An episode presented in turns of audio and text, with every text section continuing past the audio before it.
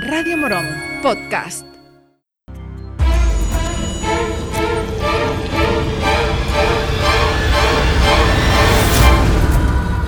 Relato finalista en el concurso de relatos de terror de Radio Morón Las Voces 2023, titulado Las Reliquias del Cancerbero. Autor Alejandro Muñoz López.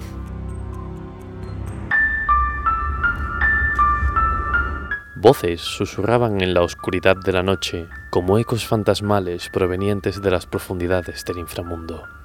En el antiguo bosque, donde ningún rayo de luna se atrevía a penetrar, la oscuridad flotaba como un manto de sombras, acechando a aquellos que se atrevían a aventurarse en su reino.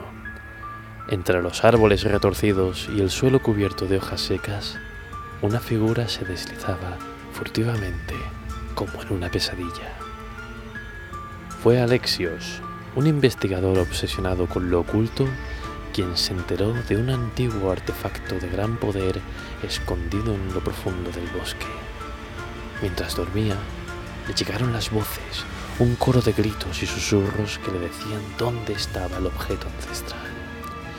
Su sed de conocimiento y ambición lo habían llevado al mundo de lo desconocido y ahora estaba buscando una reliquia perdida.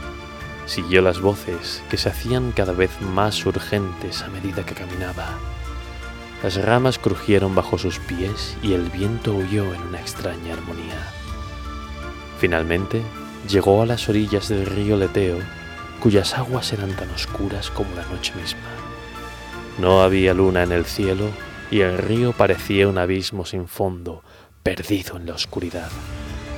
Alexios supo que tenía que cruzar el río para llegar a su destino, y allí, en la oscuridad, apareció Caronte, el barquero de las almas, con su manto oscuro y su rostro esquelético. Con un gesto sombrío, Caronte ofreció su barco y el explorador subió a él. Las aguas del leteo eran tan frías como el hielo y parecían absorber la vida de quienes la tocaban. El contramaestre avanzó en silencio y las voces en la cabeza de Alexios se hicieron más y más fuertes. A medida que se acercaban al otro lado del río, las sombras se hicieron más espesas y la oscuridad se hizo más visible. Esperando en el banco estaba la figura de tres ancianas, todas hechas harapos. Eran las tres parcas, las tejedoras del destino. Cloto, que hilaba el hilo de la vida, sonrió amenazadoramente. Láquesis, la que medía la longitud de ese hilo, levantó su bastón, y Atropos, la que cortaba el hilo, sostenía un par de tijeras que brillaban con una luz tenue. Juntas formaron un círculo siniestro. ¿Qué buscas, mortal?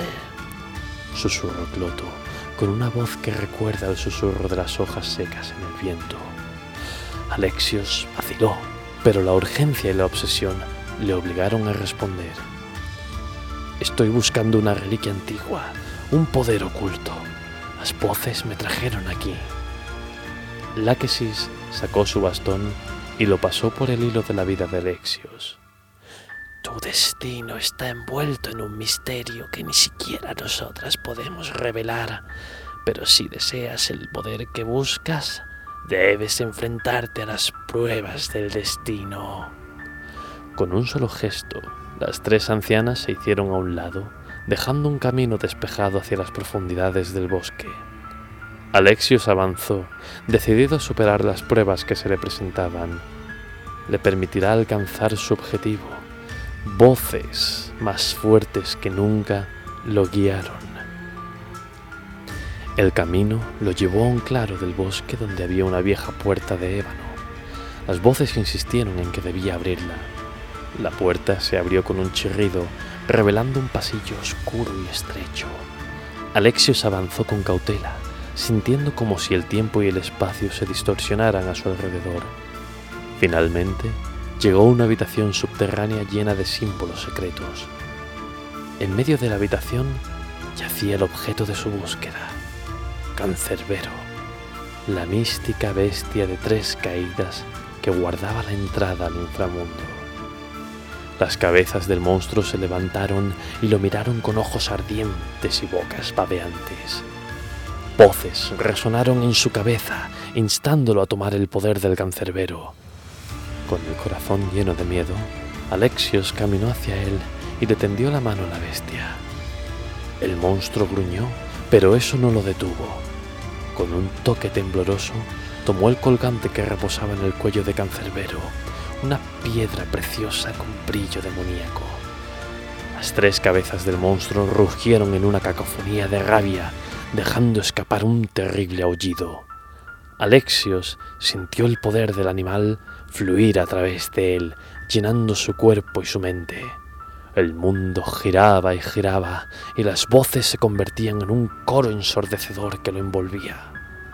De repente, se encontró de nuevo en el bosque, pero ya no era el mismo.